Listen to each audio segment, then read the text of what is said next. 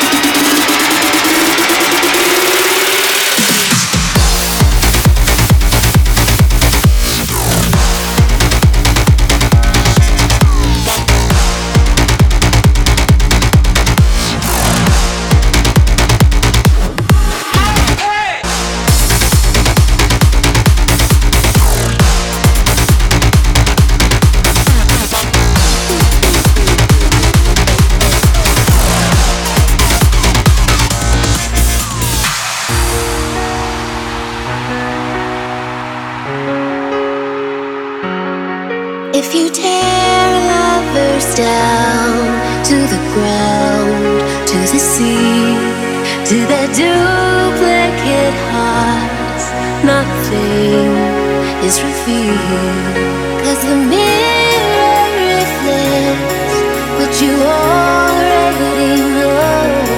Till you break off your bonds and let it go.